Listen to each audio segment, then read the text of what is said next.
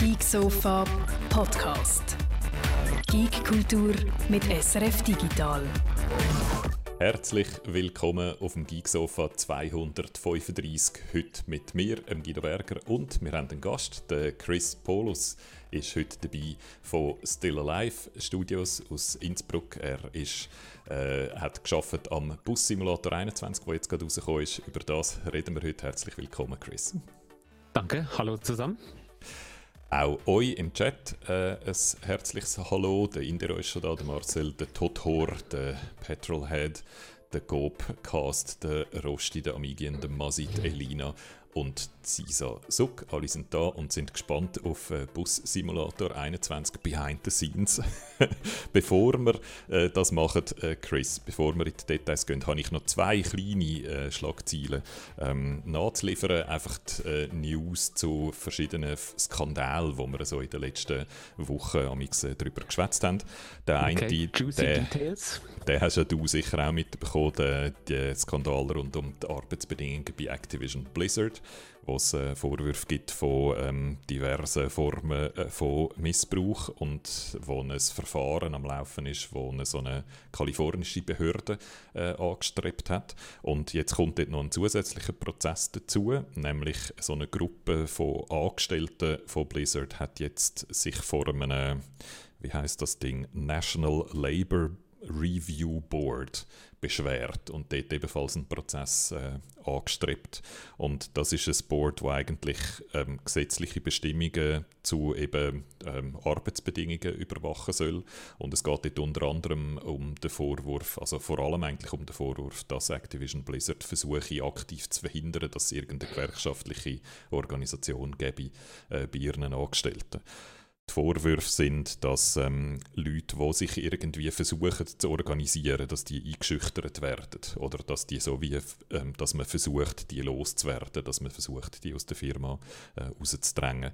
Die Rede ist von disciplined, ist nicht weiter ausgeführt, was das genau bedeutet. Interrogated, also dass man sie so zitiert zum Chef sozusagen und es dann mit Auskunft geben. Ähm, dass surveilled werden, also dass sie in irgendeiner Form überwacht werden. Ähm, und das sagen, äh, das sagen alles im letzten halben Jahr passiert. Also ähm, halt währenddem der Skandal am, am Aufbabbeln war.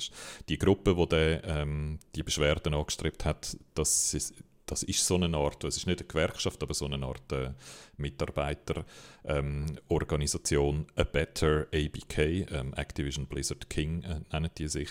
Und ähm, die sind jetzt immer so ein bisschen aktiv in dem und haben äh, stark eigentlich auch äh, kritisiert, wie, wie das Unternehmen reagiert hat auf die Vorwürfe der Öffentlichkeit. Und sagen jetzt im Wesentlichen, dass sie eigentlich ihrer Arbeit äh, behindert werden. Oder? Also da gibt es einfach weiterhin Druck äh, Druck auf Activision Blizzard. Ist das etwas, was ihr mitverfolgt, was ihr mehr so aus der Ferne mitverfolgt, oder ist das etwas, was einem näher geht, wenn man selber ebenfalls in einer Game-Entwicklerbude arbeitet? Ähm, ich denke schon, das etwas, was einem näher geht, weil ja, persönlich, man bringt ja immer so ein bisschen so einen Rucksack mit an Werten, die man äh, mitbekommen hat äh, und Erziehung und so. Und ich finde, mir geht das jetzt schon recht nah. Mhm. Und wir überlegen uns dann auch intern, also wir nehmen das als Gesprächsthema und sagen, hey, wie können wir das bei uns verhindern? Äh, was für Maßnahmen müsste man dann machen? Ich denke, das ist einfacher, wenn man klein ist oder weil man mehr Übersicht hat. Je größer man wächst, desto mehr Subkulturen bilden sich. Mhm. Dann wird es dann, glaube ich, richtig schwer. Wir, also wir verfolgen das so halt aus professionellem Interesse und weil wir halt auch schauen wollen, wie wir das verhindern können. Ja.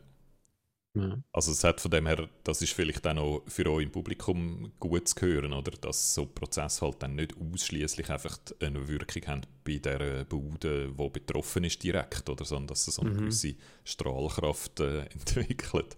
Auch in andere Entwicklerinnen, die sich dann fragen, oh, machen wir es eigentlich besser oder machen wir es gleich Das schlecht? auf jeden Fall, ja, aber wobei das ist ja nicht der erste so ein Skandal, oder es gab ja, ja so dieses MeToo und, und, und, und da fragt ja. man sich schon, warum gibt es immer noch solche Sachen. Ja. Ähm, wir haben das schon ausführlich diskutiert auf dem Sofa, darum rollen wir das nicht mehr auf, aber für dich, die das nicht mitbekommen wir haben dort so, der Haupttenor ist gewesen, dass das halt ein Kulturwandel ist, der einfach auch Zeit braucht, oder? Also ja. die Erwartung, mhm. dass so eine, eine Kultur, die sehr verbreitet scheint zu sein mhm. in der mhm. Industrie, dass die sich innerhalb von einem Jahr, zwei komplett ändert, ist wahrscheinlich einfach eine unrealistische Erwartung, oder? Das braucht wahrscheinlich mehr Zeit. Mhm. Ähm, etwas, wo wahrscheinlich auch ein bisschen mehr Geduld hat, wo aber äh, Geduld braucht, wo aber jetzt wieder etwas Interessantes gegangen ist, ist die Geschichte bei Twitch. Da haben wir ebenfalls schon darüber berichtet, über die Hate-Rate-Problematik, dass gewisse ähm, Streamerinnen und Streamer, die eher zu, in die Gruppe von den Marginalized Creators gehören, also wo zu äh, Minderheiten gehören, äh, dass die so zum Teil sehr gezielt angegriffen werden, indem ihr Chat geflutet wird mit sexistischen, rassistischen, transphoben oder homophoben oder jeglicher anderer Art von äh, schlimmen Anfindungen, die dann dazu führt, dass die eigentlich sich nur noch mit dem Moderieren von ihrem Chat auseinandersetzen und nicht mehr können normal streamen ähm, Und da hat es äh, letzte Woche ja so einen, äh, einen kleinen, also so einen Protesttag gegeben, wo die Leute nicht, wo mindestens ein Teil der Leute nicht gestreamt hat. Und Twitch hat jetzt ähm, reagiert darauf, und zwar indem sie zwei Leute angeklagt haben. Ähm, also das geht jetzt vor Gericht. Das ist äh, eigentlich ein, finde ich, recht ein grosser Schritt, weil bis jetzt hat man Oha, eigentlich ja. immer nur Regelungen geändert oder mm. bessere Kommunikation versprochen oder irgendetwas Kleines an den Mechanismen hinten dran gefriemelt. Genau. Ja. Und jetzt äh, wagt Twitch den Schritt und geht vor Gericht und klagt zwei äh, Personen an, zwei Leute, die viele verschiedene Accounts betreiben auf Twitch, die immer wieder gesperrt werden, aber die sind offenbar in der Lage, immer wieder neue Accounts aufzumachen. Jemand ist aus Holland, jemand ist aus Österreich, aus, aus Wien. Äh, und dort, äh, der Vorwurf ist, dass die wirklich so sehr ähm, gezielt so Hate Rates organisieren. Es ist die Rede von äh, Discords, die genutzt werden, um Hate Rates zu koordinieren unter, unter verschiedenen Leuten. Ähm, und Twitch klagt auf allenfalls auf Schaden, Schadenersatz. Und das könnte dann natürlich wehtun, oder? Das könnte in dem Sinne auch eine abschreckende Wirkung haben für Leute, die so Sachen machen. Ähm, mhm sie haben schon mal gegen einen Bot-Betreiber, gegen einen Bot-Anbieter, der so Twitch-Chatbots gemacht hat, die die Plattform zugemüllt haben, einen Prozess geführt und haben dort 1,3 Millionen Dollar gewonnen, Schadenersatz, oh. in so einem Prozess. Ich wäre jetzt überrascht, wenn es da äh, um eine ähnlich hohe Summe geht, aber das könnte also durchaus richtig, richtig wehtun. Mhm. Der Rosti im Chat sagt gerade, die amerikanische Antwort immer, man verklagt jemanden, aber in dem Fall ist das wahrscheinlich äh, etwas, wo durchaus auch könnte ein bisschen abschreckende Wirkung haben. Und was vielleicht auch noch ganz wichtig ist, ähm, das sind Accounts, wo man nicht so recht weiß, wer dahinter steht im Moment. Und das Ziel von so einem Prozess könnte auch sein, effektiv fest, die Identitäten festzustellen. Oder wer ist das überhaupt, mhm. wo die Hate Rates organisiert? Und wenn das dann mal klar ist, würde das dann allenfalls wieder die Türen für weitere Prozesse äh, eröffnen. Mhm. Ähm, wo, man, wo man also noch nicht weiß. Also ja, das ist jetzt ein, so ein weiterer Entwicklungsschritt in dieser Problematik bei Twitch. Mhm. So, jetzt machen wir das Schlagzeilen ähm, feister zu und kümmern uns um unseren Gast, den Chris Paulus. Du bist Audio Director bei Still Alive Studios. Still Alive Studios ist in Innsbruck die ähm, und genau. äh, ihr habt jetzt gerade den Bus-Simulator 21 rausgegeben. Ich würde sagen, wir reden zuerst ein bisschen über den Bus-Simulator und nachher gehen wir dann noch ein bisschen mehr auf deine äh, Funktion und deine, äh, deine Person ein, wenn das okay ist für dich. Gut, gut. Ja. Ähm, Bus-Simulator 21, das ist das dritte, das ihr macht, oder? Habe ich das richtig gelesen? Genau, wir haben den 16er gemacht. Still Live gemacht. 16, genau, Bus-Simulator 16, 18. Und jetzt den 21, ja. Und ist aber schon das sechste Game in der Serie. Vorher hat das irgendjemand anderes gemacht. Ich habe das nicht herausgefunden, wer, wer das war. Mhm, das wüsste ich jetzt auch nicht aus dem FF.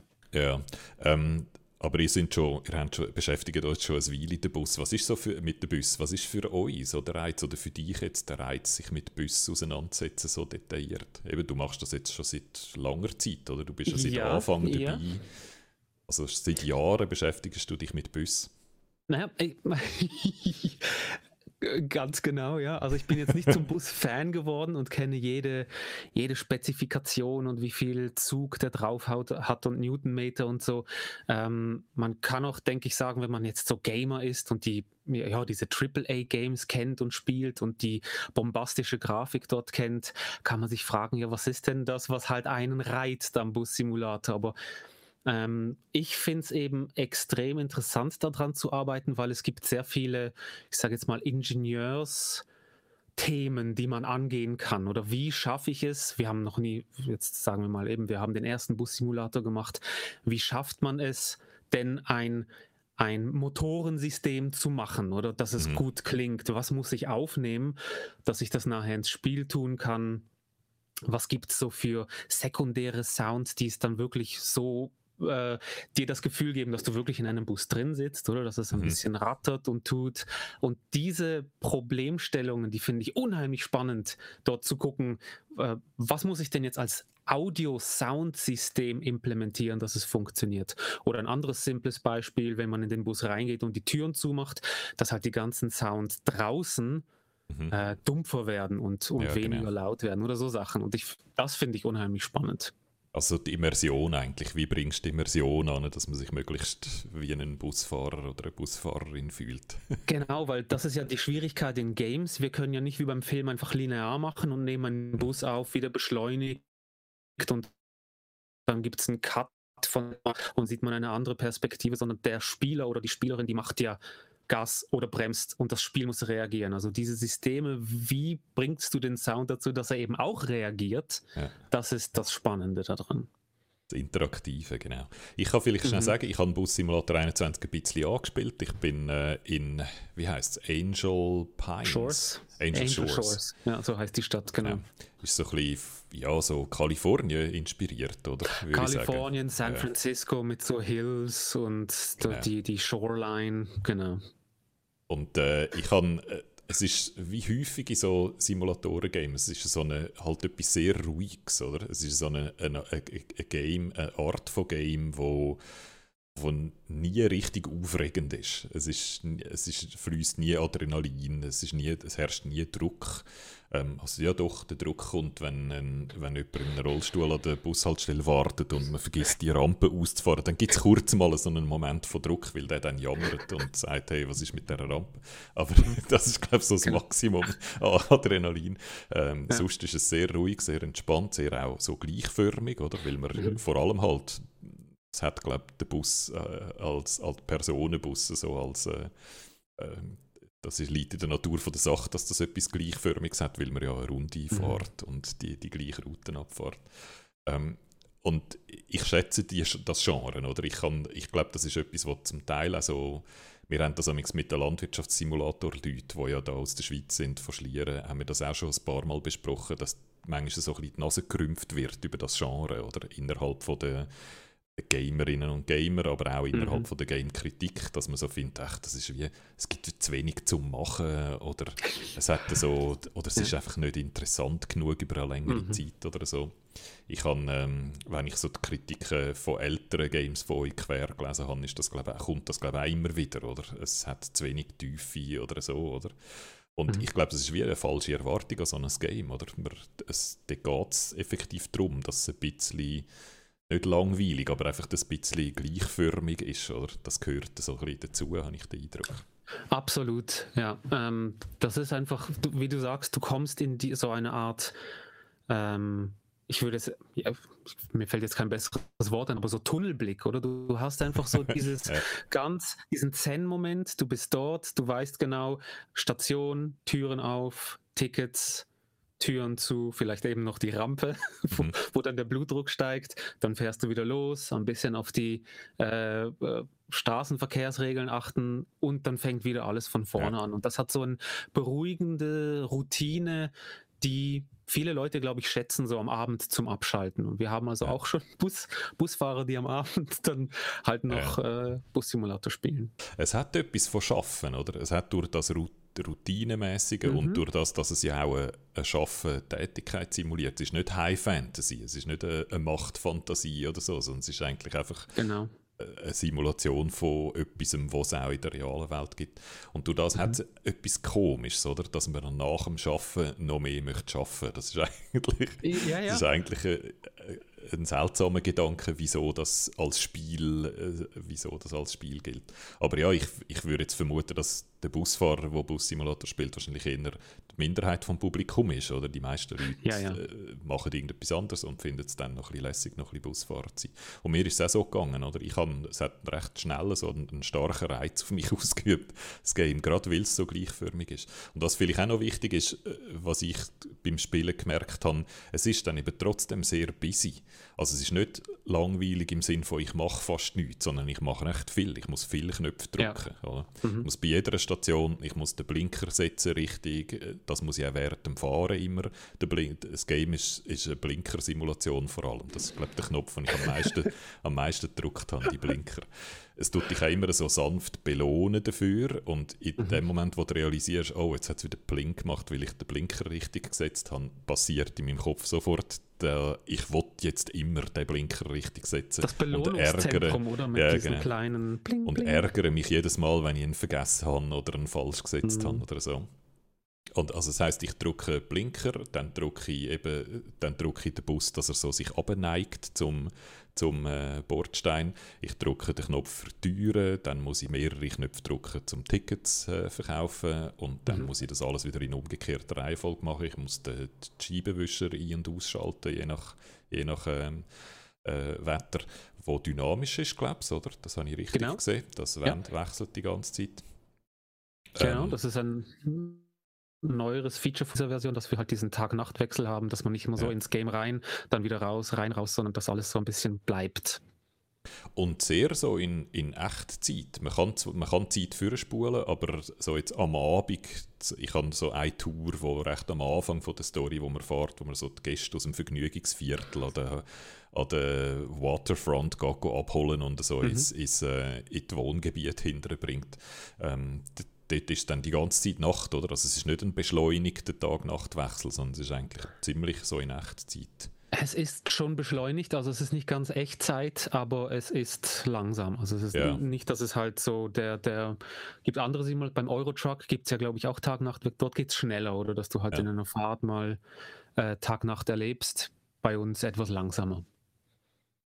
der Bootsdirektor im äh, Chat sagt gerade, die Autofahrer, alle Autofahrer sollten euren Bussimulator mal spielen, dass dort niemand oder viele Leute viel zu wenig blinken, dann lehren sie das endlich. Das Blinken lehren, das kann man definitiv. ja, so die Gamification, gell? Wär, ich glaube schon, wenn man im Auto wirklich belohnt würde für jetzt rechts abbiegen und dann blinkt man und dann kommt so ein Bling, Konfetti äh. von oben runter, das wäre mega cool. Und es ist, es ist nicht einmal so, es ist ja im Game gar nicht so extrem, wie du jetzt beschreibst. Es ist winzig klein. Es kommt einfach so ein ganzes kleines, grünes Sternchen kommt oben am Bildschirmrand und es ist ganz ein leisliches Pling. Also es nervt nicht und es drängt sich nicht im Vordergrund, aber trotzdem triggert es dann sofort. Äh, oh, ich möchte mehr Belohnungen bekommen, Hirn, im, äh, Teil in meinem Hirn. Ähm, ja, also ich, mir hat es gut gefallen. Es ist auch, es ist, ähm, es ist jetzt, glaube ist das, erste Mal, dass es zwei Maps hat. Das in ist der, das erste Mal. Oder? Ja, in der Vorgängerversion hat es eine grosse Stadt gehabt und jetzt genau. haben wir zuerst die in San also am ja, der Westküste der USA und dann in Europa. Genau, die Europa, das ist ja die, die wir im 18er hatten. Man bekommt dort quasi mhm. die Map mit. Wir wollten die mitziehen, dass man halt, wenn wir sie schon haben, dass man auch dort drauf spielen kann. Wir haben die ganzen Systeme darauf adaptiert. Äh, da hat man mehr. Das ist, äh, ja, ich würde sagen, das ist, ein, das ist wahrscheinlich der größte Aufwand, oder? Gewesen, jetzt bei dieser Version die neue Map bauen. Die neue Map bauen ist einerseits ein großer Aufwand, weil du, ähm, wir haben da auch noch echt einen Zacken zugelegt mit den ganzen Details. Ähm, man muss sich echt vorstellen, jedes, jedes kleine Papierstück, das dort irgendwo auf dem Boden liegt, dass, mhm. dass die Welt eben lebendig aus, äh, dass sie lebendig aussieht, weil man denkt nicht, oder? Wenn man alles clean baut, wie steril das daherkommt. Mhm. Deswegen jedes kleine Papier muss man halt irgendwo platzieren, schauen, dass es nicht in der Luft fliegt, jede Mülltonne, die Gräser und so. Das ist unheimlich viel Aufwand und dort haben wir sehr viel Zeit investiert. Und wenn du halt zu viel repetitive Arbeit machst, dann kommt auch hier wieder so dieses Kreative, das ein bisschen durchbricht. Wir haben sehr viel kleine Stories auf der Map versteckt oder du kannst mhm. irgendwo äh, die Bustür aufmachen und einfach rauslaufen und dann läufst du einem Wanderweg entlang irgendwo zu einem äh, Observatorium und dort versteckt sich irgendein Collectible oder mm, es sind irgendwie so drei Leute, die ganz komisch miteinander konspirieren und solche kleinen Stories oder wenn du in der Nacht durchs Wohnviertel fährst, äh, gibt es dort irgendwo eine Party, die hörst du auch und, und, und, und stehen zwei Polizeiautos vor der Haustür oder es sind so kleine, ja. kleine Sachen, wo wir halt gedacht haben, ah, komm, hier haben wir ein bisschen Spaß. Äh, sehr schön. Das ist etwas, was ich noch fast nicht gemacht habe, muss ich sagen. Ich kann, äh, das, das ist ja im Landwirtschaftssimulator auch so, dass man kann aus dem Traktor rausgehen und, und sich äh, zu Fuß bewegen äh, Ist bei euch auch so. Ich habe äh, noch einen kleinen Bug-Report. Äh, ich habe eine Busfahrerin gemacht und ihres, ihre, ihre Bluse klippt unschön mit dem Schüpp. Mm. Ja, wir haben so ein paar Kombinationen, ja, genau. die irgendwie nicht so gut funktionieren. Das haben wir schon auf der Liste drauf. Da ist jemand und schaut sich diese Kombination an. Ja, das ist weird. Ähm, gut, okay. Ähm, was ist sonst noch neu am Busfahrer äh, Bus Simulator 21, abgesehen von der neuen Map? Also neue, neue Busse Map, nehme ich an. Wir haben, genau, also das, der, der, der 18er, der hatte, glaube ich, irgendwie so um die 10 herum Busse. Und jetzt haben wir 30 Busse und das war auch das die, die, größte Arbeit, weil die sind ja alle lizenziert. Das heißt, wir müssen die Busse bauen. Teilweise bekommen wir Pläne von, den, von, von Mercedes, von MAN und den ganzen Brands. Oder teilweise bekommen wir auch nur Fotos, dann versuchen wir das zu bauen und das müssen wir dann alles absegnen lassen, oder? Das, das geht dann alles zu den Busunternehmen und die schauen sich das nochmal an. Ist, stimmt das Branding, stimmen die Farben, ist äh, etwas nicht richtig? Mhm. Das ist sehr viel Aufwand, einfach auch organisatorischer Natur und sehr stark ins Detail. Dort haben wir dann aber auch sehr viele, die darauf achten, oder? So gerade die Busfans, die natürlich jedes Detail mhm. haben wollen, die schauen dann da drauf. Ähm, also das war sehr viel und wir haben jetzt eben neue Busse und neue Busbrands, mit denen wir Lizenzen wirklich auch aushandeln konnten. Also respektive unser Publisher, der das alles äh, organisiert hat. 30 Busse. Und dann ganz neu ist vor allem diese Open-World-Geschichte, äh, oder dass man wirklich im Spiel diese alles in Echtzeit hat, weil im 18er hat man sich eine Route ausgewählt, ist die gefahren und am Ende der Route war das Spiel fertig und dann äh, landet man wieder im Menü. Mhm. Dann ja. wählt man eine neue Strecke aus und dann springt man dort wieder rein. Es gab so natürliche, so ich fahre jetzt eine Mission und fertig. Und mhm. jetzt im 21er haben wir dieses Konzept komplett geöffnet und diese Open World gemacht, die einfach eben so Tag bis zum Nacht läuft. Die ganzen Busse, die du in dein Busunternehmen kaufst, wenn du sie freispielst und dann, und dann mit deinem guten Fahren das Geld zusammengesammelt hast, dass du sie kaufen kannst, die fahren ja dann auf den Strecken, oder? Das mhm. sind so NPCs, die dann die ganzen Busse lenken und du kannst jederzeit in den Bus reinspringen. Du sagst dir jetzt, ich möchte eher im Wohnviertel, ah, da hat es gerade einen Bus, du teleportierst dahin. Du kannst dann entweder dich auf einen, äh, die Tickets kontrollieren oder während der NPC den Bus fährt, oder du kannst sagen, hey, äh, ich übernehme jetzt, ich bin der Chef von meinem Unternehmen quasi und setze mich dann hin und fahre den Bus. Und dann kann ich fahren, solange ich will. Und dann kann ich auch jederzeit wieder aussteigen, eben Collectibles suchen oder wieder in einen anderen Bus teleportieren. Also diese Offenheit, dass du nie mehr quasi ins Menü gehst, sondern ständig äh, fließend wechseln kannst. Das ist jetzt so das neue äh, Modell, das wir haben dort habe ich auch das Gefühl gehabt, dass das Spiel manchmal noch ein bisschen kämpft mit dieser Offenheit. Ich habe es ein, zwei Mal erlebt, dass ich das Gefühl hatte, ich hätte jetzt eigentlich das gemacht, was das Spiel von mir Das mhm. Spiel, das aber irgendwie nicht, noch nicht geschnallt hat, dass ich die Route jetzt tatsächlich gefahren bin, weil ich irgendwo mal aus oder eingestiegen bin oder irgendwie so etwas. Oder ich bin irgendwie Das- in einem Zustand gewesen, wo das Game nicht erkannt hat, dass ich jetzt eigentlich die Aufgabe, die das Game mir gibt, erfüllt habe. Und Ja. ich habe dann Sachen müssen machen, wie nochmal in einen anderen Bus und wieder zurück in einen Bus und die Route nochmal fahren und so, bis es dann geschnallt hat, ah, du hast jetzt die Route effektiv, effektiv Ja, gefahren. das sind so die Freuden von, von der Softwareentwicklung, gell, dass man dann irgendwie Ja, genau. wieder Bugs findet oder oh, Das diese Condition, wo es anfängt. Ja, durch die Offenheit haben wir euch das selber eingehandelt, oder? Dass, es, äh, Mhm. dass also die, die States, in welchem, Ga in welchem Sta Zustand das Game gerade ist, komplexer sind natürlich als, als Das ist vorher. so, ja. Genau. Also ja, das sehe ich, das ist natürlich ein, ein Riesenschritt von der Mechanik, oder? Und das ist aber, Mhm. also beim Spielen habe ich das als, äh, das ist am Anfang auch ein bisschen überraschend, weil man so, es braucht ein bisschen, bis man geschnallt hat, dass man in all die Busse kann wechseln kann und dass die Busse Mhm. von alleine fahren und dass die auch die ganze Zeit immer noch persistent sozusagen auf der Map sind und auch dort Ja. bleiben und nicht einfach verschwinden. Ähm, Und dann ist es aber eigentlich, ja, es ist etwas, was ich an dem Genre eigentlich auch noch schätze, dass man dann sehr so selbsttrieben ist, oder? Man hat zwar schon Sachen, wo das Game sagt, mach jetzt das als nächstes, aber vieles kann man auch einfach selber ein bisschen um, umwerken und sich seine eigenen Ziele setzen. Und das sind Games, Mhm. die ich eigentlich eh gerne habe. Ja, das ist so ein bisschen das, was wir uns auf die Fahnen geschrieben haben. Es gibt ja auch andere Simulatoren, die, die das Thema äh, noch realistischer angehen oder dass du wirklich beim Bus einsteigen, die ähm, deine Mitarbeiternummer und deine Routennummer eingeben musst. Also so richtig so Hardcore-Realismus, sage ich Mhm. jetzt mal. Wir sind wirklich ähm, entschieden eher so die, die Gamified-Version angegangen oder eben, äh, die Welt exploren. Ähm, du hast ja sicher auch die ganzen äh, Barks, also die, die, die Passagiere, die ständig Mhm. irgendwie mal etwas sagen oder um, um sich um Zu ihre dem kommen Katze wir dann noch, kümmern. zu den Pass Passagieren, die schwätzen, kommen wir dann später noch. Genau, es ist alles so ein bisschen mehr hu humorvoll, äh, Mhm. ein bisschen mehr auf Spiel ausgelegt und auf Zen-Momente und äh, having a good time, sage ich jetzt. Jetzt mal. Es ist, äh, genau, also dann haben wir in dem Fall wirklich ähm, viel Neues, oder? Mehr, viel, dreimal so viel Bus, äh, doppelt so viel Map und äh, Open World statt äh, so ein, Mhm. ein engeres, geführtes Erlebnis. Also das ist ziemlich ein großer Unterschied zu, zu der Vorversion. Mhm. Ähm, darum auch länger gegangen jetzt, nehme ich an. Oder äh, ist das Corona-bedingt gewesen, dass jetzt, vorher ist ja der Rhythmus eher so all zwei Jahre gewesen und nicht drei Jahre. Ja, ähm, das ist sich, also es- eine Kombination aus vielen Faktoren, habe ich das Gefühl. Es ist einerseits Corona bedingt, weil wir uns auch organisieren mussten und schauen, wie wir jetzt zusammen entwickeln, ohne wirklich physisch im Büro zusammen zu sein. Wir hatten zwar schon sehr viel Remote Work, also unsere Firma in Still Alive, wir haben das eigentlich so auf Remote aufgebaut von Anfang an. Daher war es jetzt keine große Umstellung für uns persönlich, aber technisch musste man trotzdem noch ein bisschen Hm.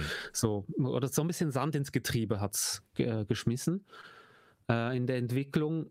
Auch bei den Herstellern natürlich, wo wir dann die Lizenzen brauchten und immer wieder mal einen Bus hinschicken zum Abnehmen. Das hat, äh, ist alles etwas länger gegangen. Und ähm, einfach vom Umfang her vom Projekt, glaube ich, haben wir uns sehr viel vorgenommen und ähm, wenn man das Team vergrößert, das hört man zwar immer wieder, aber das muss man halt auch erstmal erlebt haben, dass man es wirklich äh, versteht, was das heißt. Wenn Mhm. man eine gewisse Größe erreicht oder dann plötzlich braucht es diese, diese Kommunikationskanäle, die einfach besser funktionieren. Mhm. Damals saß man zusammen, drei, vier Ko Programmiererraum, da kann man sich sehr schnell mal absprechen. Plötzlich sind es dann irgendwie zehn und dann noch irgendwie zehn Leute, die die Levels machen und alles platzieren. Und die Kommunikation wird dann sehr viel anspruchsvoller. Und das, daran musste man sich dann halt gerade in dieser Corona-Zeit, also es- einfach Ja. sehr, sehr viel Sachen, die da Ja. jedes immer so kleine Steinchen in den Weg stellen, ähm, wo man sich dann drum herum navigieren muss. Äh, Zu dem Wachstum kommen wir jetzt gerade. Ich habe aber zuerst Mhm. noch eine Frage, die aus dem Chat kommt. Der Nio fragt, ähm, ob man seine eigenen Busse kann designen kann und ob man endlich mal kann ein anderes Stoffmuster für die Sitze auswählen oder gibt es erst nur wieder zwei verschiedene im ganzen Universum? Ähm, ich weiß leider nicht, wie viele Stoffmuster wir haben. Ich weiß, dass man die austauschen kann. Ähm, Ich habe gesehen, dass es, ich helfe dir, ich habe gesehen, dass es mehr als zwei sind. Ich weiß aber nicht, wie viele das sind. Und in einem Review habe ich gelesen, es sagen alle hässlich. ja, ich glaube, das gehört ähm, dazu zu Bus. Oder? Busse haben auch, immer oder? ein bisschen hässliche genau. Stoffmuster, die sind nie richtig schön. Die sind ich, ja auch immer so, äh, die sind ja unheimlich, äh, weißt du, vielfältig, die sind ja nicht so mhm. uniform, so ganz blau oder so. Ich glaube, das hat auch damit zu tun, dass du einfach, sorry, den Schmutz nicht drauf ist ja, der genau. Dreck, oder?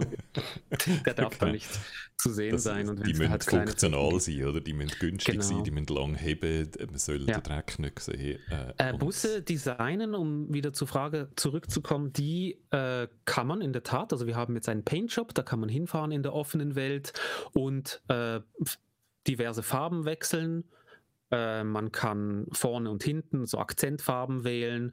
Man kann äh, Wraps drauf tun, also so, wenn halt ein Bus ganze, so eine, eine, eine ein Verpackung hat mit verschiedenen Designs und die kann man auch selber modden und selber gestalten.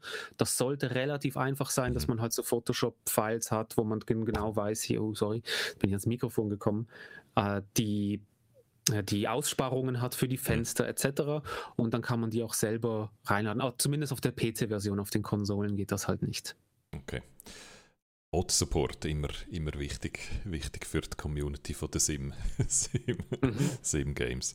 Ähm, noch was wir auch noch wissen in welcher Größenordnung verkauft sich der Bus-Simulator? Ich nehme an, jetzt zu der neuen Ausgabe hast du wahrscheinlich noch keine aktuellen Zahlen, aber so die letzte Ausgabe, was ist da so die Größenordnung? Genau, also auch wenn ich die aktuellen Zahlen hätte, das muss ja auch offiziell kommuniziert werden, alles. Ähm, beim alten ähm, sind auch schon etwas ältere Zahlen, aber ich glaube, so der letzte offizielle Press Release, der da mal äh, rausgegangen ist, wir bewegen uns so langsam auf eine Million zu. Also ein grosses Game, aber nicht ganz so groß wie der Landwirtschaftssimulator. Aber wahrscheinlich Nein, trotzdem, und ich würde vermuten, auch nicht ganz so groß wie der Euro Truck Simulator. Das, aber ihr gehört wahrscheinlich trotzdem so zu den größeren von diesen Simulator-Games. Ich würde schon sagen, ja, ohne dass ich jetzt wirklich den Markt und alle verschiedenen Simulatoren kenne und wie sie sich verkauft haben, aber Eurotrucks natürlich eine andere Hausnummer und Giants mit ihrem Landwirtschafts auch, die haben sehr viel mehr Plattformen im Moment noch mhm. ähm, und natürlich super beliebt, sehr gutes Marketing, die verkaufen sich ja millionenfach. Soweit Ihr sind auf dem PC und auf der Last-Gen-Konsole, ist das richtig? Also Xbox und, und PlayStation 4 und ja. die neuesten, die jetzt halt rauskamen, unterstützen wir natürlich. Es läuft ja. drauf mit mehr Beef von den, von den Grafikprozessoren, aber wir haben jetzt keine speziell angepasste mit irgendwie schönerer Grafik für die Last Gen. Das ist in unserer Größenordnung, äh, kann, können wir uns das noch nicht erlauben. Oh, jetzt gehst du mir gerade wunderbar. Das ist die Überleitung zu meiner nächsten Frage. Wie groß ist eigentlich Still Alive? Still Alive ist in Innsbruck die und mhm. äh, sind im Moment wie viele Leute etwa? Wir sind um die 55, wobei nicht alle am Bus-Simulator-Projekt arbeiten. Wir haben mehrere, zwei bis drei Projekte, die immer laufen. Und also stark gewachsen, oder? Ich glaube, wir haben ja. irgendwie zu fünften oder so angefangen. Ja, es hat noch früher angefangen, glaube ich, zu zwei oder zu dritt. Also gar, und dann irgendwann einmal wurde das aus dem Hobby so ein bisschen ein ernsthafteres Hobby. Dann sind, waren dann fünf Leute da, unter anderem ich. Ich bin also von ganz Anfang an, bevor es noch eine Firma war, äh, dazugekommen. Dann wurde es eine Firma und ich glaube, so im letzten Jahr haben wir uns grob verdoppelt in der Größe, einfach mit den Projekten, die jetzt kommen, was mit seinen eigenen Problemchen und Herausforderungen kommt. Ist das vor allem wegen dem Bus-Simulator gewesen, dass ihr so haben können wachsen oder sind das auch noch andere, also kann man das nicht so eindeutig zuordnen? Also Bus-Simulator ist sicher eine große, weil darüber können wir halt reden und das sieht man ja auch öffentlich, dass der größer ist. Äh, ist sicher ein Faktor, nicht der alleinige. Wir haben eben zwei, drei andere Projekte, die äh, uns jetzt das Wachstum erlauben, aber der Bus-Simulator ist sicher ein Faktor da drin. Wie haben ihr denn das? Wie sind ihr zu dem gekommen? Man kann vielleicht noch sagen, der Publisher vom Bus-Simulator ist Astragon äh, aus Deutschland. Mhm. Die publishen auch andere eben so Simulator-Games. Haben mhm. sich so ein bisschen auf das Genre spezialisiert. Ich komme genau. nie genau draus beim Landwirtschaftssimulator. Sie publishen den auch, aber Focus publisht den auch noch und ich komme nie genau draus, wieso die zwei Publisher haben, aber egal, das ist nicht das Thema von heute. Mhm. Aber die sind einfach so auf Bussimulator und generell das Genre spezialisiert und haben auch vorher, bevor ihr den Bussimulator gemacht habt, den schon published. Mhm. Sind, wie habt ihr den bekommen? Wie ist das gelaufen damals? Ähm, ich weiß nicht, warum sie dann zu uns gekommen sind, ob, ob äh, die Entwicklung ausgelaufen ist und sie dann einen neuen Entwickler gesucht haben. Da bin ich nicht ganz so informiert. Ich weiß aber, dass vieles bei uns läuft so auf Treppenstufen, oder? Wir haben, wir haben das allererste Spiel, was wir eben noch als Hobbyisten gemacht haben, war so ein Action-Adventure, Son of Nor hieß das. Da haben wir einen Kickstarter gehabt und alles. Und ich glaube, das war so der, der, so ein Meilenstein, dass man uns wahrgenommen hat, hey, die können Games entwickeln, das ist ein Team aus Europa.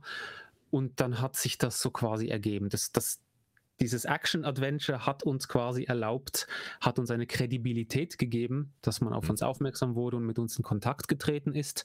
Und dann haben wir diesen Bus Simulator 16 gemacht, damals noch in der Unity Game Engine. Und das hat recht gut funktioniert. Die Zusammenarbeit hat geklappt und dann sind wir halt, äh, haben wir größer, besser, weiter, schöner, so wie man das halt macht, von, von Jahr mhm. zu Jahr immer etwas verbessern.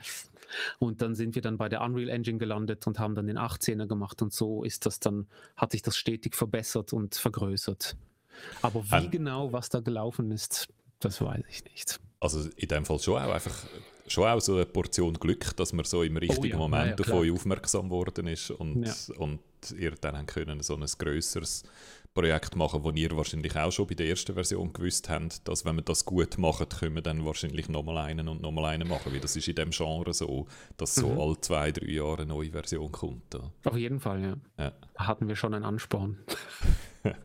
äh, Unity, ich weiß nicht, auf was Son of Nor war. Ist das auch auf Unity? Das war auch ein Unity, okay. ja. Spiel. Unity ist so eine Engine, wo einfach wo viele, gerade Anfänger brauchen die Unity Engine, mhm. weil die einfach leichter zugänglich ist als, ja. als andere Game Engines. Das heißt, gerade Leute, die frisch aus dem Studium kommen oder so, haben in der Regel vor allem mit der Unity Engine Erfahrung. Ähm, mhm. Das heißt, der Schritt nachher auf die Unreal Engine ist wahrscheinlich auch recht ein großer Schritt für euch intern, oder? Da hat er viel neues Know-how müssen aufbauen, das er vorher wahrscheinlich noch nicht hatte in dieser in dem Ausmaß. Ja, die arbeiten relativ verschieden von dem, wie man die ganzen Workflows aufbauen muss. Das war ein rechter Umstieg und da mussten wir halt auch erstmal so die erste 18er Busim 18 Version machen, um die Technologie kennenzulernen und dann mit dem 21er jetzt auf einen neuen Stand zu bringen. Wobei eben, habt ihr gesagt, Softwareentwicklung ist halt ein komplexes Feld. Ähm, auch hier sind wir jetzt dran, gerade nach dem Release oder die, die, die Bug Reports, die halt reinkommen, die schauen wir uns alle an und sind jetzt mhm. halt auch am Fixen. Das gehört dazu, dass man sich da anstrengt und ich finde, das sollte man auch so tun. Ähm, aber der Schritt, der war schon anspruchsvoll. Ja. Ist vermutlich richtig, wenn das jetzt auch wieder etwas ist für die Visitenkarten, oder? Dass man jetzt schon das zweite Game in Unreal rausgibt, das weiß jetzt Leute, die Projekte machen mit euch, wissen, ah, die kommen auch, die, haben, die kennen eben nicht nur Unity, sondern die können auch mit Unreal äh, umgehen. Mhm, auf jeden Fall. Das ist immer gut. Ich denke auch für, wenn wir jetzt noch mehr Leute einstellen wollen, ist das auch sehr interessant, weil so mhm. die höheren, ich glaube, die die äh, Spiele, die mehr Budget haben, die tendieren auch eher zur Unreal Engine im Moment. So sind wir auch ein attraktiverer Arbeitgeber, weil man halt dann mit den Tools arbeiten kann, die die Leute schon gewohnt sind. Mhm. Und ähm, ja, dass man da beides im Portfolio hat, ist, glaube ich, recht gut. Also du bist ja jetzt nicht ein Beispiel für Fluktuation, weil du schon dabei bist seit, seit dem Anfang, aber sonst habt, habt ihr so einen Ausbildungsstatus, weißt du, dass Leute zu euch kommen, dort ihre, sich ihre Sporen abverdienen sozusagen und dann einen Sprung machen zu einem größeren? Ähm, lustigerweise eher umgekehrt. Ah, dass okay. von Leute von größeren Studios zu uns kommen, einfach weil sie halt die großen Studios gesehen haben und in großen Studios mit großen Teams, äh, ja, das kennt man halt von großen Firmen, ha hat man auch eher einen mehr fokussierteren Arbeitsbereich, mhm. oder? Und mhm. die möchten gern die Gelegenheit haben, vielleicht mehr Einfluss zu nehmen aufs Spiel, also eine größere Rolle zu spielen, dass man nicht jemand ist in einem Team von 20, sondern dass man ein Game Designer ist bei einem Team von zwei oder eins, mhm. äh, so etwas. Also die möchten eher so mehr Freiheit haben. Äh, wir sind jetzt gerade dabei, so ein bisschen zu schauen, wie wir einen äh, ja, also ich sage jetzt nicht mal offizielle Ausbildung, also wir wollen keine Academy oder so etwas aufbauen, aber dass wir halt schon einen geführten Weg haben, dass man weiß, man fängt bei uns hier an, bei dem Status, wenn man aus dem Studium kommt und dann kann man sich, wenn man die und die Skills erwirbt bei uns, dann kann man irgendwie zu so einem Regular äh, Developer aufsteigen und dann ein Senior Developer. Also da sind wir noch die Strukturen ein bisschen am mhm. Festzurren und am Diskutieren. Ähm, ja, aber das, das fand ich jetzt noch interessant, dass, dass wir attraktiv sind für größere, weil das ist das, was du gesagt hast, oder du kommst zum Studium, dann verdienst du dir ein paar Sporen ab und dann gehst du zum nächstgrößeren. Lustigerweise geht es mhm. bei uns genau in die andere Richtung. Okay. Ich habe so gedacht, vielleicht ist das so eine Fußball-Analogie, äh, oder? Dass es so die kleineren und die größeren Ligen gibt und die kleineren Ligen eigentlich die Leute ausbilden für, für die mhm. größeren Ligen, oder? Aber das ist bei euch in dem Fall äh, nicht so. Was gut ist, äh, gut ist für euch, würde ich sagen. Ähm, noch eine kleine Klammerbemerkung, bevor wir dann zu den Tönen gehen. Ähm, mhm. Ich, ich kann einfach, ist es ist es reiner Zufall oder gibt es vielleicht einen Hintergrund, dass wir jetzt gerade so zwei Alpenländer haben, die Schweiz und Österreich, und dass die beiden so, ich nehme an, Bus Simulator ist auch eines der grösseren Games von der österreichischen Game-Industrie. Ich kenne jetzt mhm. nicht wahnsinnig ja. viele größere Games, ja. die aus Österreich kommen. Und in der Schweiz ist der Landwirtschaftssimulator weit vor allem anderen, wo, wo äh, produziert wird. Mhm. Ist, würdest du sagen, das ist Zufall oder hast du eine Erklärung dafür, dass die beiden Alpenländer so das Genre von noch ein bisschen Arbeiten in der Freizeit und entspannt gamen, dass das dort so eine wichtige Rolle spielt? Ich habe total keinen Plan. Ich weiß es nicht. Äh, warum ja? Normalerweise würde ich jetzt eher sagen, ebenso diese Spezifikation und die Busfans und äh, hätte ich jetzt eher so als deutsches Attribut gesehen, oder? Weil so die hm. Simulationen ist, ist vielleicht dort mit den, mit den Games dort vorherrschend, aber eben, wie du sagst, Schweiz, Österreich. Ähm, also Deutschland äh, ist sicher euer grösster Markt, oder? Dort werdet ihr am mhm. meisten verkaufen, ja. aber ja. ja.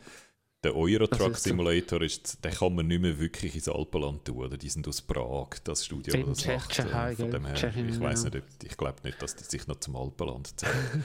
ähm, aber es ist, der Bus so, hat natürlich auch etwas, Linie, äh, es hat natürlich auch etwas sehr Europäisches, der Bus-Simulator. Oder? In, in Amerika haben die Busse ein einen, anderen, einen anderen Stellenwert und eine andere ja. Bedeutung als, als ja. in der, im ÖV, äh, auf dem ÖV-Kontinent Europa.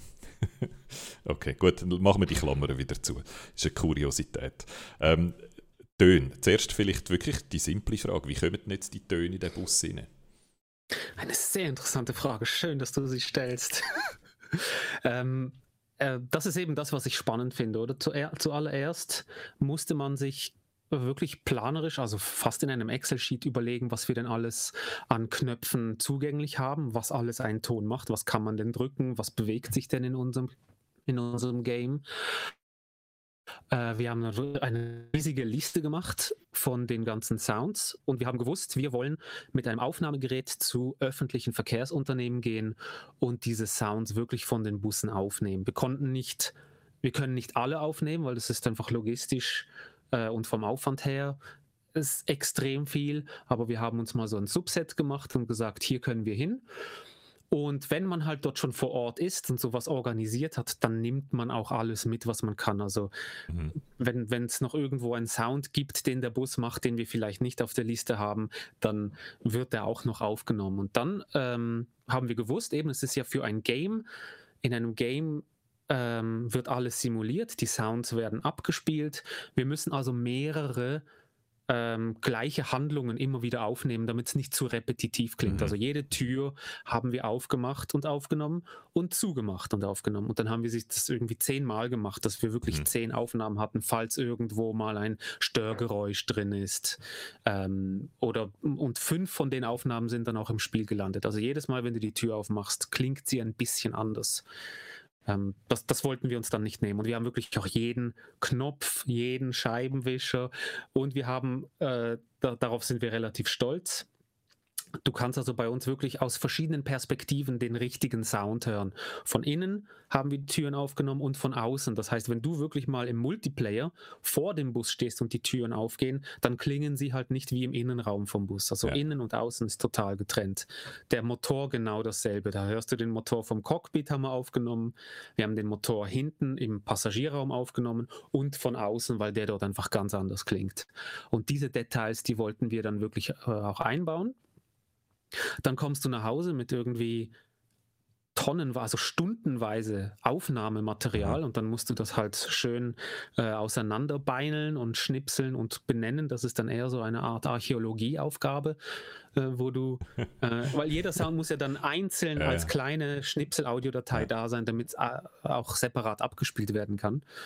Und dann, wenn du das alles hast, editiert hast, das waren im 18er, das weiß ich noch, weil das habe ich dann selber gemacht. Aufnahme haben wir ein sehr gutes Team, äh, die wirklich vor Ort hingehen und die Busse aufnehmen. Ich habe dann die Aufnahmen bekommen und eben so zurechtgeschnipselt. Wir sind dann mit 1500 Sounds sind ja. wir dann rausgekommen okay. beim 18er. Und dann hat man diese ganzen kleinen Schnipsel und die muss man dann eben in diese. Aber sorry, Game 1800 beim 18er, wo ein Drittel von der Büste drin hatte. Sind es jetzt einfach dreimal so viel oder ist es nicht so extrem, der Unterschied? Äh, ist nicht so extrem, weil eben wir hatten ja um die 10, 8 bis 10 oder 12 Busse im 18er und wir haben, wir konnten drei Busse komplett von A bis Z aufnehmen. Wir haben ja. dort noch ein bisschen dann so Sounddesign betrieben und die Sounds leicht verändert, aber es gibt halt nur so viel, was du machen kannst, ja. äh, um den Sound zu verändern. Also wir haben diese drei kompletten Busaufnahmen dann ein bisschen verteilt auf die verschiedenen Marken und Busmodelle, die wir hatten. Ja. Und jetzt wollten wir acht neue aufnehmen, also dass acht neue dazukommen, aber Corona-bedingt war einfach nichts möglich. Ähm, wir hatten dort echt die das Problem, dass halt die ganzen Verkehrsbetriebe gesagt haben, sorry, wir haben keine Zeit, wir können jetzt nicht, oder es gelten Abstandsregeln, wir können gar nicht. Ja. Dort einen Termin finden war sehr schwer. Was wir dann geschafft haben, weil wir jetzt neu auch E-Busse im Spiel haben, ist einfach, wir haben zwei E-Busse komplett von A bis, also von Kopf ja. bis Fuß durch aufgenommen, weil die können halt einfach nicht klingen wie ein Dieselbus. Das geht halt, ja. geht halt nicht. Und die äh, zum wie muss ich mir das vorstellen?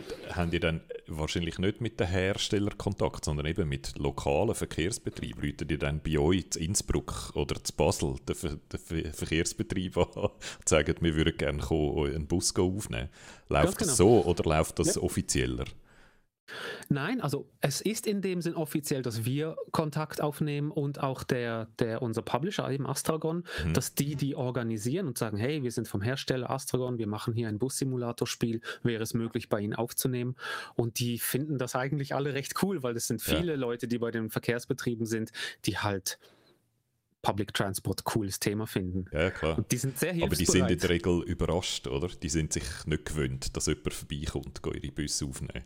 Nein, ich glaube, das ist schon eher nischig, dass jemand mit dem Mikrofon dann wirklich die Busse aufnimmt. Das ja. ist korrekt, ja. Das ist dann auch immer lustig.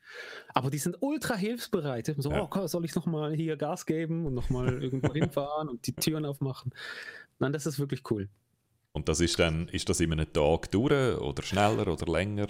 Wie, was ist da so Grössenordnung? Uh, ja, ungefähr ein bis anderthalb Tage pro Bus. Ja, okay. Muss man da rechnen, dass man, man muss ja auch einen ruhigen Ort finden, weil man kann nicht in einer Großstadt aufnehmen, wenn die Tür aufgeht und da geht Verkehr und ein ja. äh, großer Lastwagen fährt durch, das geht einfach nicht. Da muss man irgendwo rausfahren aufs Land, ja. auf eine Teststrecke. Ich glaube beim, beim E, äh, beim Mercedes haben wir eine e- E-Bus-Aufnahme gemacht, die wir noch nachliefern wollen. Das, die hatten wirklich eine super Teststrecke oder und ja.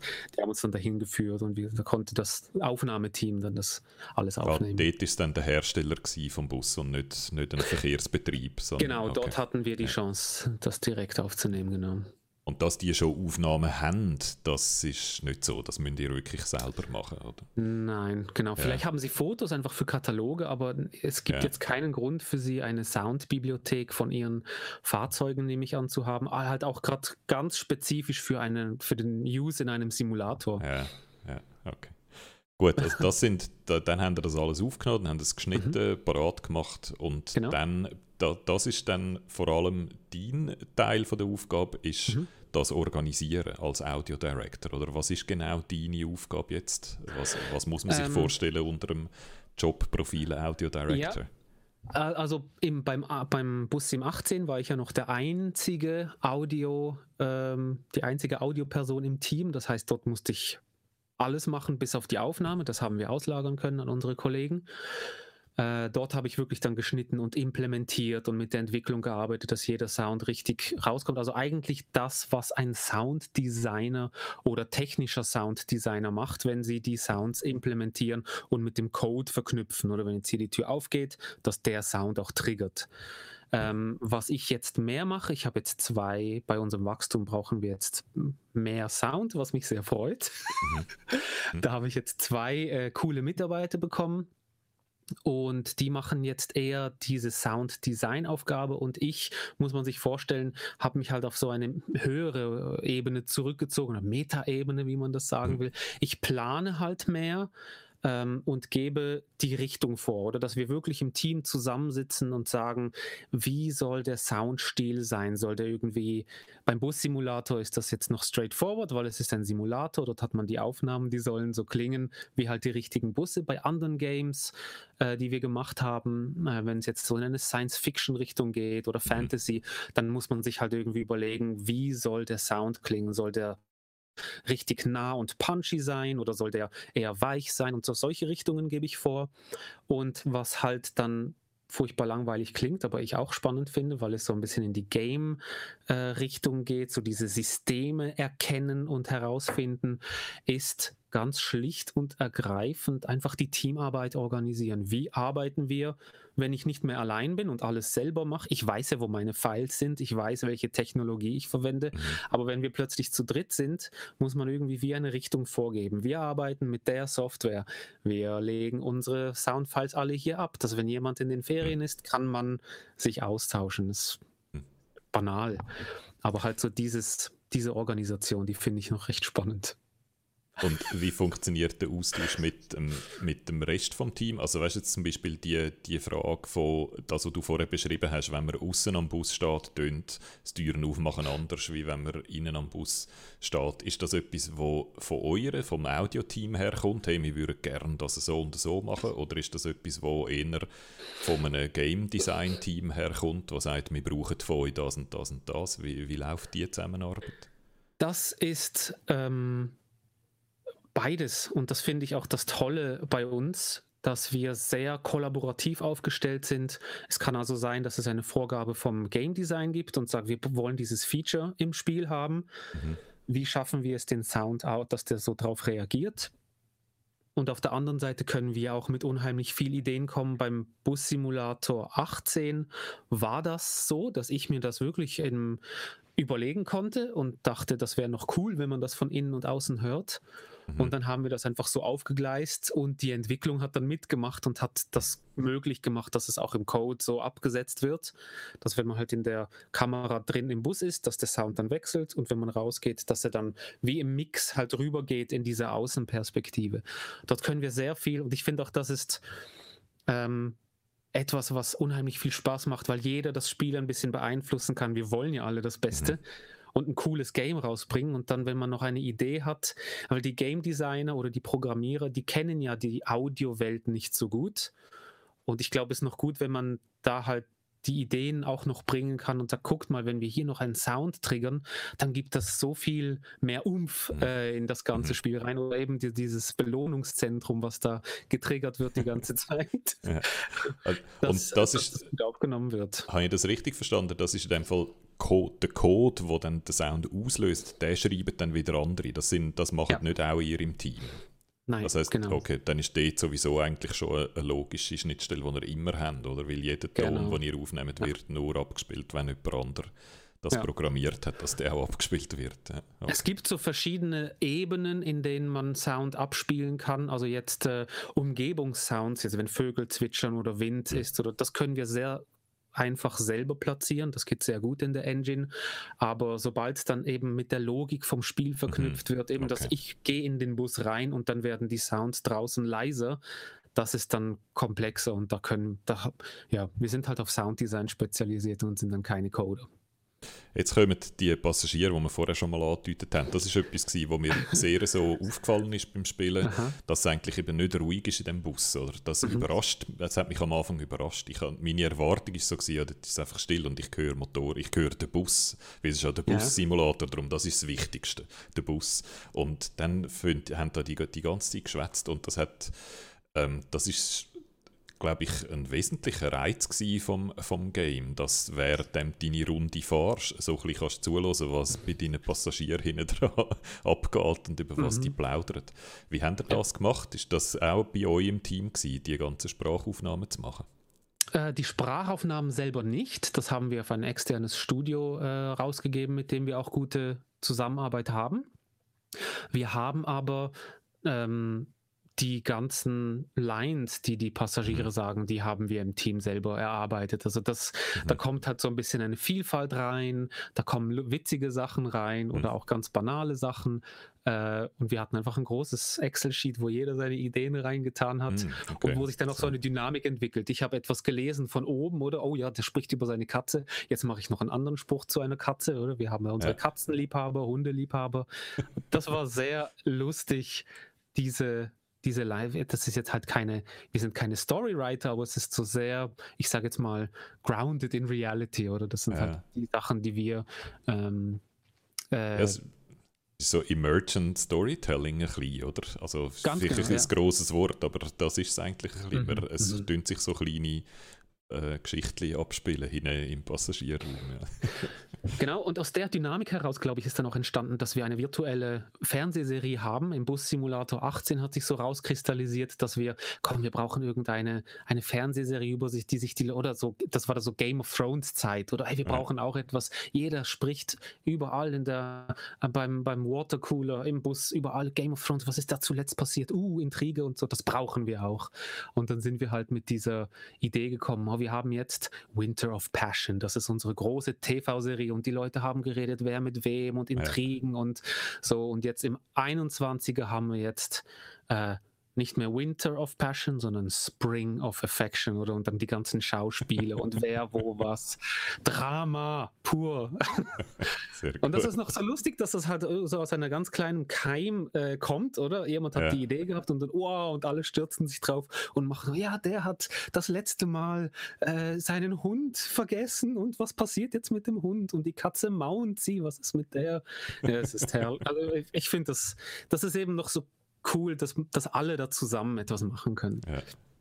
Etwas, was auch für den Studio-Zusammenhalt gut ist, dass alle so noch in das Excel-File reinschreiben äh, und sich gegenseitig etwas jo, steigern. Voll, voll, eben, genau. ähm, bevor wir dann äh, vielleicht, vielleicht, ist das, ist das, äh, das ist so eine Frage, die ich vorbereitet hatte, aber die passt jetzt auch eigentlich noch gut. Ist das das gewesen, was so am meisten Spaß gemacht hat beim Entwickeln? Oder hast du etwas anderes, wo jetzt in der Zeit, wo wir am Bus Simulator 21 geschafft haben, wo für dich so das war, was dir am meisten Spaß gemacht hat?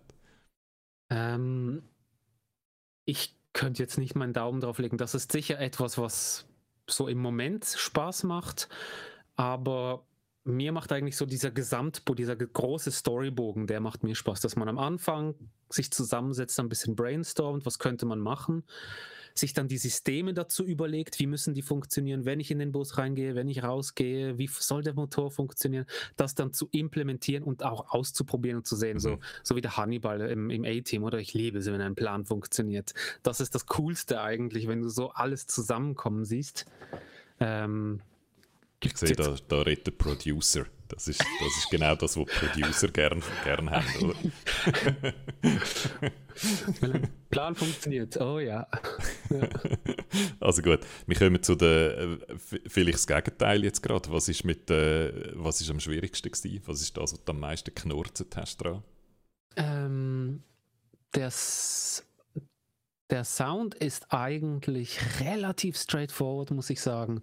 Ich glaube, das, was am meisten äh, ähm, was ich so von der Entwicklung mitbekommen habe, ist einfach diese unheimliche Komplexität. Du hast mhm. die PC-Systeme in all ihrer Vielfalt mit unterschiedlichen Grafikkarten, mit verschiedenen Treibern.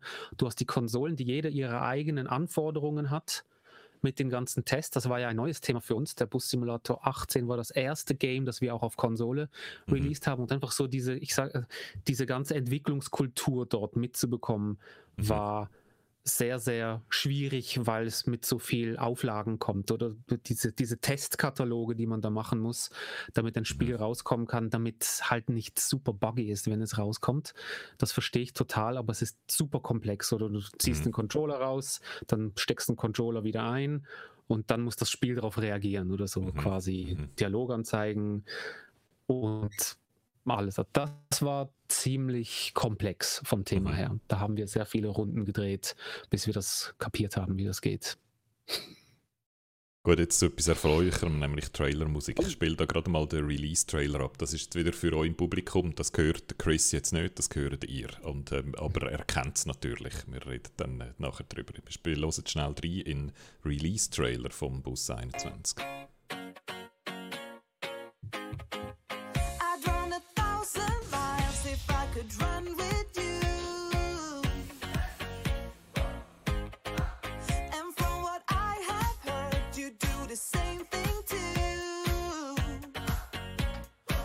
ist ein guter Trailer, muss man sagen. Man kommt also wirklich gerade Lust über, in dem Bus umeinander zu fahren.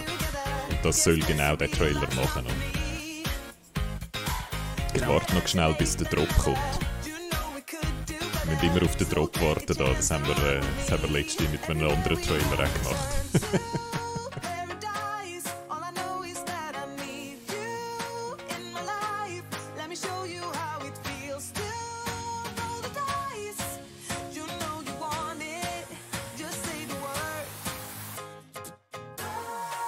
denkt man, da wäre der Drop gekommen, aber dann kommt noch so ein Mitsing-Teil und der Drop kommt dann erst später. das ist ein schöner so ein Bait-and-Switch, wo, wo dort den Sound macht.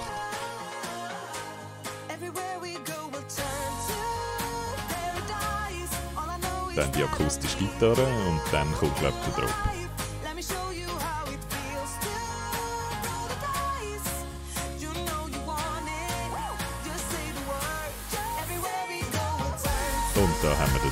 Und jetzt kommt es vor to the floor und so. Okay, ich stelle jetzt ab, den Trailer. Äh, bei den anderen, ihr habt noch so einen Angel Shores äh, äh, Trailer gemacht, wo ihr die neue Map vorstellt, wo die Musik so ein bisschen ähnlich ist. Äh, ich lasse den mal noch hier im Hintergrund laufen. Okay. Es kommen so Wörter wie Free und Paradise. Und die Musik, die Musik ist so, äh, ist so, äh, es ist so ich kenne das vom, vom Radiomusikprogramm her, oder? dass man so Titel zum Beispiel klassifiziert in die Energie, die sie haben. Oder? Es gibt so Titel, okay. die viel Energie haben und das wäre dann eher ein Titel, wo man zum Beispiel eine Stunde anfängt damit. Nach den Nachrichten kommt sicher nicht ein langsamer äh, zurückhaltender Titel, es kommt wahrscheinlich eher ein Titel mit viel Energie. Das sind definitiv auch so Energietitel, oder? Es tönt mhm. so nach gute Laune Radio, so. Das würde man so, das kann man sich gut vorstellen, dass das auch in einem Bus so läuft, während, während der ja, übers Land fährt. Genau. Ja. Ist, wie haben die Titel ausgewählt? Hast du die ausgewählt oder hat das jemand anderes gemacht? Ähm, beim Bus im 18 habe ich wirklich auch die meisten Trailer gemacht, also so mhm. Multiplayer-Trailer, Release-Trailer, Teaser-Trailer. Dort haben wir uns auch Überlegungen gemacht. Beim 21er hat jetzt tatsächlich der Publisher das übernommen mhm, und die okay. meisten Trailer gemacht. Ähm, aber äh, also ich denke, es muss immer so ein bisschen bei der Musikauswahl, auch bei anderen Games ist es wichtig, dass man diese ähm, den Vibe ein bisschen einfängt, wie man das machen will. Ähm, ich denke, jeder hat so ein bisschen seinen eigenen Musikgeschmack und das Lustige ist, dass jeder darüber reden kann. Oder Musik, oh, das passt, das passt jetzt nicht und so. Ähm, ich denke, es wäre noch interessant gewesen, weil es halt so um schwere Maschinen geht, wenn man jetzt einen Bus-Trailer machen würde, der wirklich um die Busse geht, dass man auch so ein bisschen Heavy Machinery oder eher so Metal äh, auswählen könnte. Das, glaube ich, würde auch noch gut passen. Aber Bus-Simulator soll ja recht so zen sein und happy und man fährt und es ist eine gute Laune Welt, in der passiert ja nichts, also kein Drama, außer Spring of Affection, passiert ja. kein, kein Drama. Und da denke ich so als Querschnitt, das allen gut gefällt, das irgendwie so vorantreibend und positive Energie weckt, ähm, sind eben diese EDM-Tracks recht gut. Was ich eben noch interessant finde, oder, und darum bin ich jetzt auch so drauf am Umreiten, ich habe ja. das Gefühl, es hat eigentlich mit dem Game nicht so viel, also das Gefühl, das ich habe während dem Spielen, ist es anders als die Musik vermittelt ja. oder als mhm. der Trailer vermittelt. Und für mich ist die Musik eigentlich eher etwas, was so wie das potenzielle Publikum anzeigt, oder? Es ist so, mhm. eben die Musik, die in den Trailer ist, ist wirklich sehr so eine, eine, eine gefällige Musik, eine, Musik, die niemandem weh macht, wo, wo, wir, wo alle so ein bisschen lässig finden mhm. ähm, anders als Metal, oder? Bei Metal würdest du garantiert ganz viele Leute von vornherein einfach ausschliessen, oder? Die ja. würden sagen, oh, ja. das ist nichts für mich, ich kenne, ich habe Metal nicht gern, ich wollte in dem Fall auch mit dem Game nichts zu tun haben. Und da ja. hast du eher so Musik, wo du genau weißt, das gefällt, das tut niemandem weh, das gefällt wahrscheinlich allen. Niemand findet jetzt, ah, das ist super Musik, weg dieser Musik kaufe ich das Game. Es ist aber auch nicht mhm. irgendwie zu modern oder zu hip, wo dann vielleicht auch wieder einen Großteil vom Publikum ausschliessen. Also es ist wirklich so so, ja, so Privatradiomusik eigentlich, oder? Wo ein möglichst grosses, breites Publikum anspricht. Ja, ich glaube, das hast du recht gut zusammengefasst, weil sonst erweckt es, wie du sagst, Erwartungen, die dann in eine andere Richtung gehen. Du hast am Anfang gesprochen, das ist so ein bisschen zen und sehr ruhig, oder? Das wäre eben für einen Trailer, der so ein bisschen aufpeppen sollte, wäre das mhm. auch die falsche, so, so, äh, so zen-Einschlafmusik. Ja, ja, stimmt, oder? Eigentlich müsste, wenn das Game, wenn die Musik etwas zu tun haben müsste mit dem Gefühl, das man hat beim Game, dann wäre mhm. sie definitiv nicht so happy und so, mhm. so so, hat nicht so viel Energie, oder? Sonst wäre etwas viel ruhiger. Aber ja, das geht ja. dann für einen einminütigen Trailer irgendwie nicht. Ja. Mhm. Okay, oh. es ist spannend, aber das, das, dann, der, wenn das der Publisher macht, eben Astragon, wo ja in dem Genre die ist, dann ist in dem Fall auch ganz klar, die wissen sehr genau, was das ja. für ein Publikum ist und wie mhm. man das Publikum holt. Gut, ähm, haben wir das erklärt. Aber das sind, sind sind das Tracks, das sind so eingekaufte Tracks, oder? Das sind nicht genau, Tracks, die ja. man für euch gemacht hat. Nein, nein, genau. Das lohnt sich nicht für alle Titel, vor allem wenn du halt so ein generisches äh, also so ein EDM äh, eher eine, eine Gefühlswelt schaffen willst, da gibt es relativ kostengünstige Möglichkeiten hm. heutzutage. Früher war das ein sehr großes Problem mit den ganzen Rechte-Situationen. Das haben sich jetzt ein paar Musikdienste auf die Fahnen geschrieben und wollen das jetzt eben so für YouTuber, dass es da nicht diese Copyright-Strikes mhm. und alles gibt. Mhm. Die machen dort extra so Titel, die sie speziell äh, lizenzieren und freischalten, dass man das benutzen kann. Und bei solchen Diensten sind wir auch, wenn wir so Trailer machen, wenn es jetzt nicht etwas ganz, ganz Spezifisches braucht, das wirklich auf die Sekunde komponiert wird. Und ja, das, das hat man da sehr schön gehört. Der, der, der, Drop kommt immer so etwa bei einer Minute und dann hat man noch mhm. 20, 30 Sekunden, kann dann hinten noch sagen, wenn das Release-Datum ist und dann, ja. dann, dann hört es Da habe ich einen super interessanten Artikel, Artikel mal gelesen, gerade über Trailermusik, oder dass du genau, ja. dass sich diese Zeitmaße total äh, gefestigt haben. Es gibt ein Genre Trailermusik, nach 30 Sekunden kommt der Drop und dann kommt Boom, oder wo die Schriften da reinkommen, This May, Boom, ja. a new movie from director, bla bla bla. Boom. Äh, genau, genau. Äh, und vor dem Drop kann man dann so ein bisschen schneller schneiden und mehrere Szenen drin bringen und so. Ja, ja. Mhm. das ist gut.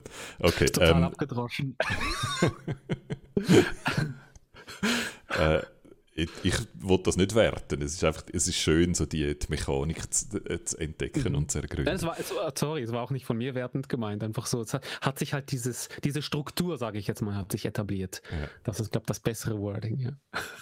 Ähm, auf, kannst du sagen, auf was du jetzt gerade am Arbeiten bist? Was kommt als nächstes für dich? Abgesehen von Bugs flicken, allenfalls im Bus 21? Ähm, ähm, ich glaube nicht. Wir haben ja die, die Spiele, an denen wir gearbeitet haben, zuletzt eben das Drones Swarm, woran wir waren, das so eher so Sci-Fi war und das äh, Grand Casino Tycoon, die haben wir abgeschlossen. Jetzt sind wir dabei, neuere Pro neue Projekte hochzufahren, aber die sind halt noch so weit in den Kinderschuhen, dass wir äh, darüber noch nicht reden können. wir werden sicher beim Bussimulator äh, 21 noch bleiben. Wir haben da ein paar mhm. Ideen, in welche Richtung wir da noch Zusätze machen können. Darüber können wir noch nichts Konkretes sagen, aber dort sind wir, dort werde ich dann auch wieder mit dabei sein mit meinem Team. Aber das heißt, jetzt ist eigentlich so eine Phase, wo, wo wieder so ein bisschen explorativ unterwegs bist und fängst nicht gerade sofort an, Busse aufzunehmen für Bus Simulator 23. Wir haben ja noch den ganzen Backlog, also wir wollen schon noch die Busse, die wir eigentlich aufnehmen wollten, noch aufnehmen und das oh, dann nachliefern. Okay. Ähm, so Pandemie-Nachzügler. Genau, und das dann halt auch in Updates mitgeben.